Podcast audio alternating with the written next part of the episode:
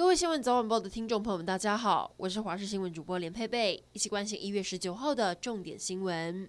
持续来关心桃园西堤传播链延烧，校园跟工厂都受到波及。有一名小六男童身体不舒服，就医采检确诊，疑似是因为妹妹就读有人确诊的华盛顿幼儿园。这个小男童曾经去上课才被感染，详情还在意调中。但男童就读的中立新街国小和附属幼儿园都停课十四天。另外一例是东安国小的五年级女童，九号曾经跟妈妈到爆发群聚感染的西堤用餐，这也使得东安国小及妇幼宣布停课。另外，疫情也烧到了新竹，西门国小也有家长收到停课通知，因为某班的家长跟确诊的一家四口有工作上的往来，还一起到鹅肉店吃饭被框列，筛检后确诊。至于人保电子厂有情侣到西堤用餐遭感染，今天电子厂一千五百五十九名员工在进行二筛，筛完之后也会发快筛试剂，如果不舒服可以及时筛检。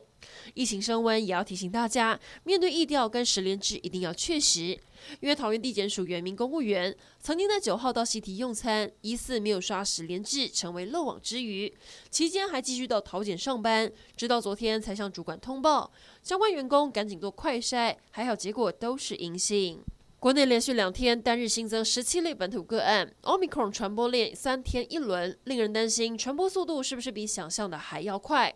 医师潘建志比较了台湾三大群聚事件的趋势。去年初部桃院内群聚事件最后没有扩散到社区，然而去年四月诺富特饭店的群聚案，当时传的阿法病毒株，撑了二十六天宣告升三级警戒。至于现在的 Omicron 本土病例，一月三号传出了第一例之后，确诊曲线上升的速度比前两次快很多。现在台湾传播速度还比国外快一倍。两个星期后就要过年了，有医师认为。要将确诊指数的曲线压下来，需要升高警戒程度。外传有两个可能升级的时间点：一是学测考完，二是等到元宵节过后再升级。桃园机场群聚案短短两周破百例，确诊数还不断上升。有人认为还是要清零，但有人觉得我们也许该学着与病毒共存。不过要和病毒共存，我们准备好了吗？台大感染科医师黄立明认为，跟病毒共存需要两个条件：第一是六十岁以上的长者，第三剂疫苗覆盖率达到百分之八十，另外抗病毒的药物要买足，至少要有总人口数的百分之十。